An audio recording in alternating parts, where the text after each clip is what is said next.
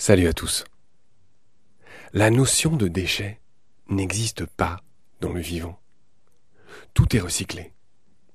Les déjections des uns sont les ressources des autres. L'être humain pourtant néglige ce principe. Nous privons le vivant de nos déchets. D'abord de l'urine et des fesses, du pipi et du caca, recueillis dans de l'eau propre et traités à grands frais dans des stations d'épuration, dont une partie finit toujours par souiller, par polluer la terre ou la mer. Cachez ce pipi et ce caca que je ne saurais voir. Nos riches déjections ne sont pas utilisées ni recyclées dans les champs, alors qu'elles pourraient et devraient l'être. Tout est pourtant bon dans nos déjections, à part les antibiotiques certes.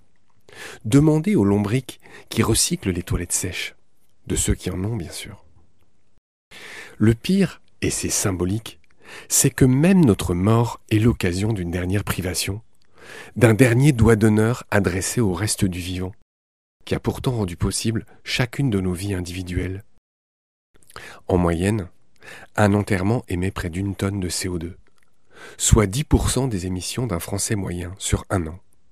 C'est aussi un aller-retour Paris-New York en avion, à peu près, ou encore 4000 km en voiture.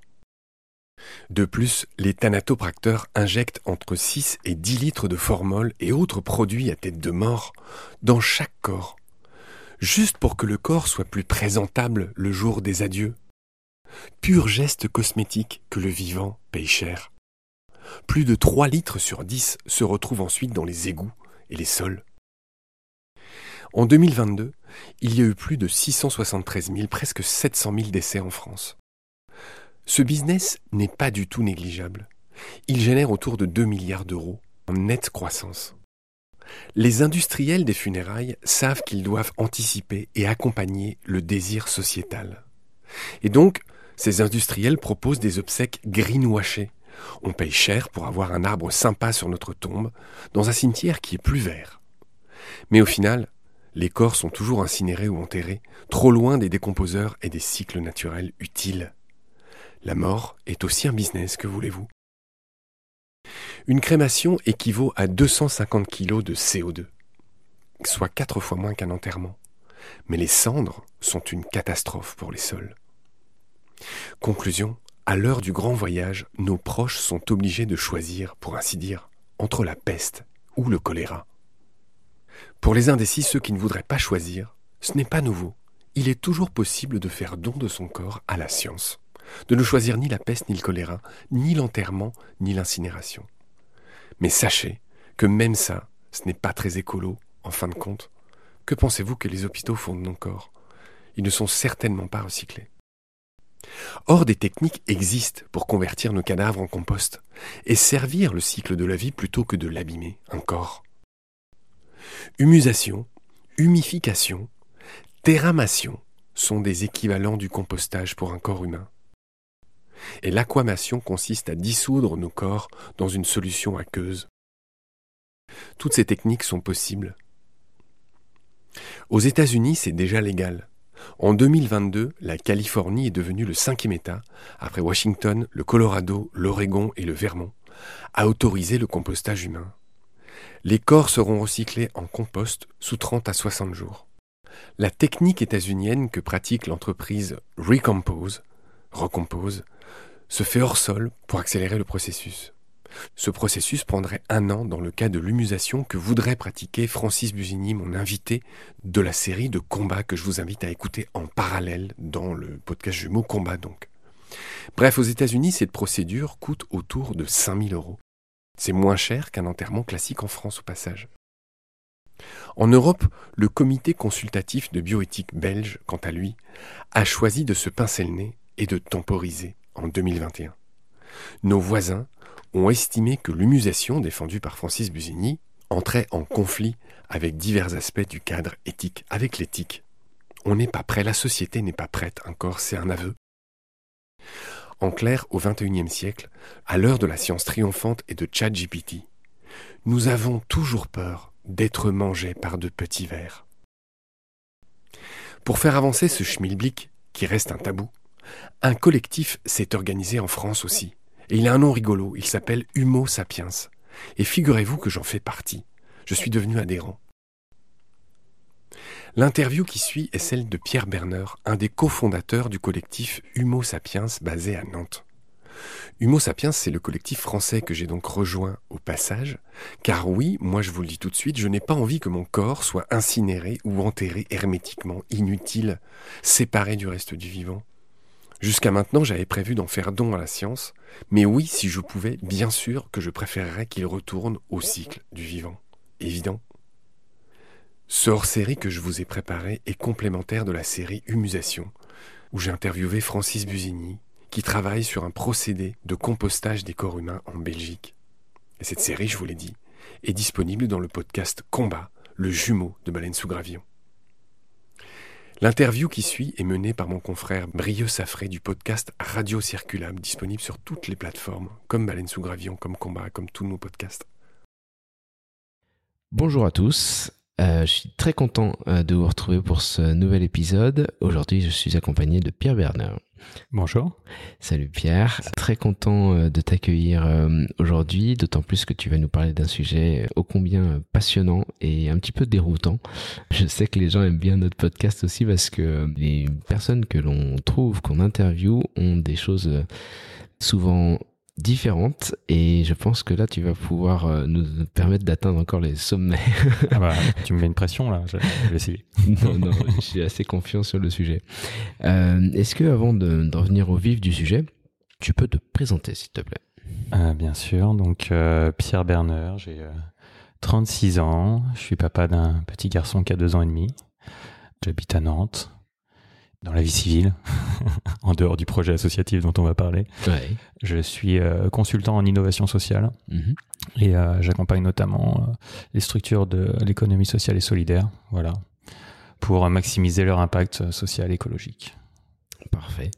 Et donc depuis, allez peut-être deux ans, un petit peu plus de deux ans déjà, tu t'es lancé dans un nouveau projet. Est-ce que tu peux nous présenter ce nouveau projet, enfin ce projet tout simplement c'est un projet qui s'appelle Homo sapiens. Enfin, c'est le nom de l'association, qui est une référence évidente à, Homo sapiens, notre espèce. Et c'est un projet qui a pour euh, forte ambition de changer le monde à une époque où, je pense qu'on en a pas mal besoin. Alors comment? En euh, proposant une alternative funéraire à l'inhumation et à la crémation qui sont aujourd'hui les, deux solutions euh, en vigueur en France avec aussi le don du corps à, la science dont on parle moins. Et donc, en quoi est-ce qu'une alternative funéraire pourrait euh, contribuer à changer le monde? Euh, Parce que cette alternative funéraire, elle est basée sur euh, le fonctionnement naturel du cycle du vivant, c'est-à-dire comment est-ce qu'à partir de la mort, on arrive à recréer de la vie. Oui. Le concept de base de l'économie circulaire aussi. Complètement. Et donc, c'est une solution funéraire qui permettrait, en quelques mois, de manière douce, sûre, de transformer un corps humain en humus. Mhm. Et au-delà, nos tombes en arbres et nos cimetières en forêt. Voilà, c'est euh, à la fois une solution euh, très concrète et puis c'est tout un imaginaire derrière. Effectivement, on va, on va pouvoir aller en, profondeur sur le sujet. Euh, là, on est dans la définition même de la régénération. Mais justement, avant d'aller plus en profondeur sur ce sujet, est-ce que tu peux dresser un rapide panorama des solutions pour traiter, euh, je sais que c'est pas forcément les, termes très très adéquats, mais pour traiter la fin de vie aujourd'hui, euh, voilà, c'est quoi les, options à disposition, qu'est-ce qui est possible légalement, et surtout, bah, quels sont les impacts associés, quoi? On va, on va, plus être sur l'après-vie que la fin de vie. effectivement, il y a eu beaucoup de, mois de débat sur la fin de vie. Euh, sur l'après-vie, donc c'est quoi aujourd'hui les, les solutions pratiques funéraires en vigueur en France Déjà, parce qu'un premier constat, c'est que à travers les âges, à travers les espaces.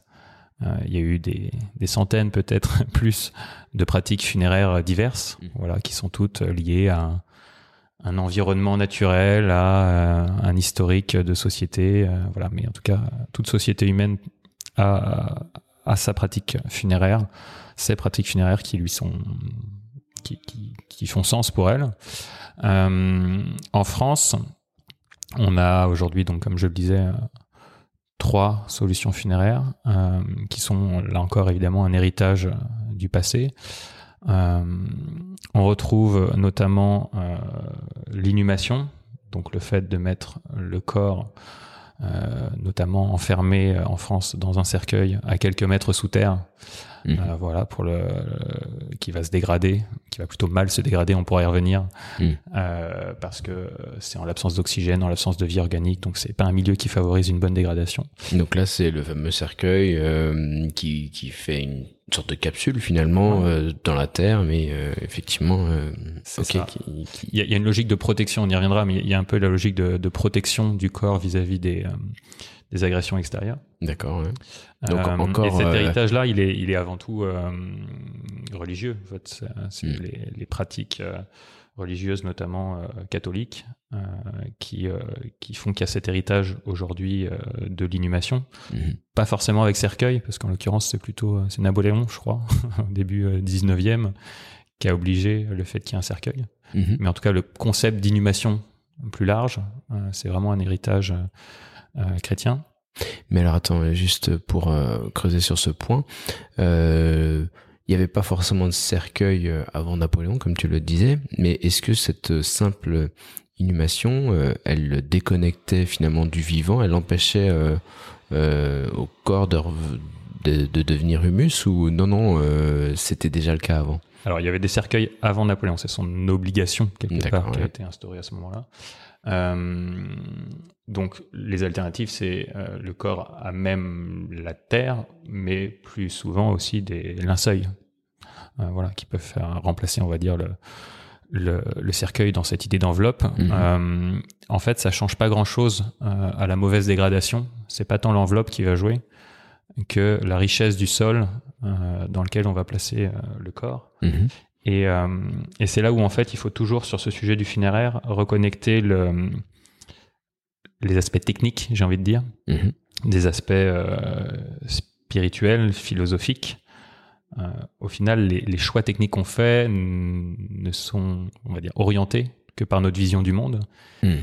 Et cet héritage euh, de l'inhumation, mais on pourrait revenir aussi quelque part de la crémation, c'est aussi en lien avec le projet société des derniers siècles, on va dire, de l'homme comme maître et possesseur de la nature, hmm. qui crée une distance entre l'humain et le reste du vivant. Et à partir du moment où euh, nos projets de société se fondent sur ce mythe, voilà, de d'un homme supérieur, d'un homme distant, de euh, déconnexion, humain, de déconnexion, voilà, au, reste du vivant. Au final, c'est pas étonnant de retrouver des pratiques qui vont chercher à marquer cette déconnexion. Quand on quitte le monde, on veut le faire de la même manière dont on a habité le monde. Mm. Et, euh, et, là où l'inhumation, justement, de la manière dont elle est faite aujourd'hui, c'est-à-dire bien en profondeur, ainsi de suite, ça, justement, dans cette logique de se protéger des agressions extérieures, d'être dans une capsule protectrice. Mhm. Et la crémation, c'est plutôt euh, une logique d'évitement, mais euh, d'évitement de, de, la dégradation du corps au contact du vivant. Mhm. voilà. Après, chacun fait son choix en fonction de ses propres convictions. convictions, histoires. Donc, c'est plutôt une vision macro, mhm. voilà, que je, je partage aujourd'hui. Euh, mais voilà, en tout cas, ce qui est intéressant euh, de comprendre, c'est que c'est vraiment les pratiques funéraires sont un reflet, un socle de société. Mhm. Euh, et c'est aussi pour ça que j'ai souhaité m'investir au travers du projet Homo Sapiens, c'est que je partage la conviction avec tous ceux qui nous ont rejoints chez Homo Sapiens que proposer un mode de sépulture qui justement cherche à affirmer notre appartenance à la communauté du vivant, en tant que ça sera un, reflet et un socle de société, ça pourra vraiment contribuer à faire euh, changer en profondeur et durablement la manière dont on habite le monde. Oui, complètement, parce que là, on en revient aux modèles mentaux euh, profonds euh, de la société. Et effectivement, parfois, on part du principe que c'est un état de fait, que bah voilà, on fait tous un cercueil ou une crémation, etc. Et euh, alors qu'effectivement, euh, ça, tu l'as tu as parfaitement fait le lien. C'est que ça illustre parfaitement euh, bah, cette déconnexion des humains euh, du reste du vivant. Euh, et, c'est pas seulement pendant la vie, c'est aussi après la vie, ce que je trouve assez assez dingue. donc attends, tu as dit la crémation, le premier. l'inhumation. L'inhumation, merci. Et don du corps à la, à la science. Ouais. Donc il y a cette troisième voie dont on parle très très peu effectivement, qui est, très peu comment dire, mise en avant dans la société, mais il est possible aussi de faire le choix, voilà, quand on, on, fait part de ses dernières volontés, de donner son corps à, à la science. Voilà, Effectivement, pour les écoles de, médecine, par exemple. Ok. Et ça, tu as une idée des proportions sur chacune des trois voies enfin... Alors, comme, comme je le disais, on, parle moins souvent du don du corps euh, à la science. Donc, pour moi, c'est vraiment marginal. Je ne saurais pas euh, dire euh, les pourcentages, mais c'est marginal. Mhm. Ce qui est intéressant, c'est effectivement de, de comparer les, le, poids, on va dire plutôt inhumation, crémation, la tendance, qui, est en lien avec la sécularisation de la société, mhm. le, le, retrait des des croyances religieuses ou en tout cas de l'application de ces dogmes, euh, va vers une diminution progressive du recours à l'inhumation, euh, donc qui sert sur la sécularisation, mais aussi l'idée euh, que la crémation serait plus écologique. Mhm. Euh, on pourra revenir dessus. Euh, pourquoi je dis ça comme ça Fait qu'aujourd'hui, on est presque à, on va atteindre sans doute les, 50%, 50 moitié moitié en termes de, de choix. Mhm. Là où la crémation n'était que à 1 pour 1000 début des années 80. Donc ah ouais. Ouais c'est c'est fou en l'espace de une deux générations le changement quoi. Ouais. Et, mais encore une fois, qui est connecté à une vision de société, voilà, la, place de la technologie, des machines, euh, la combustion, voilà, dans nos sociétés, euh, voilà. Et, l'idée n'est pas de juger, euh, de dire c'est pas un choix qu'il faut faire ou c'est pas cohérent.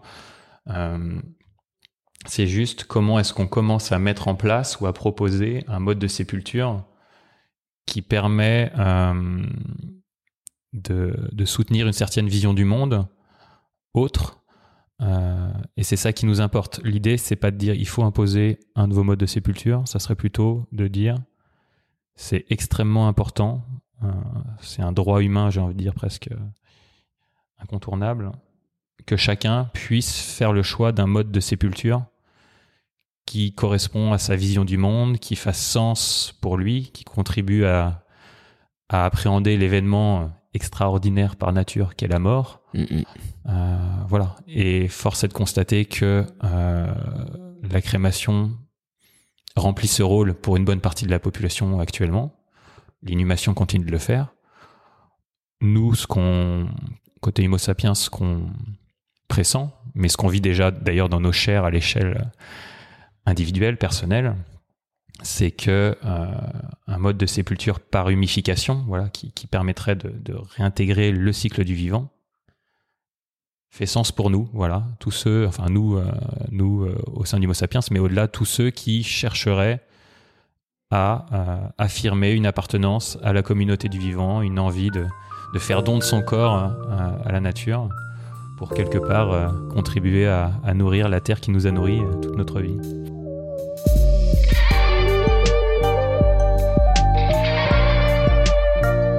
C'est la fin de cet épisode, merci de l'avoir suivi. Pour continuer, nous avons besoin de votre soutien. Et vous pouvez nous aider simplement, en quelques clics et gratuitement.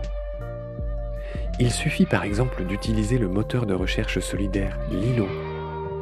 Ainsi, chacune de vos recherches sur Internet générera des gouttes qui seront reversées au projet de votre choix, comme Baleine sous gravillon par exemple.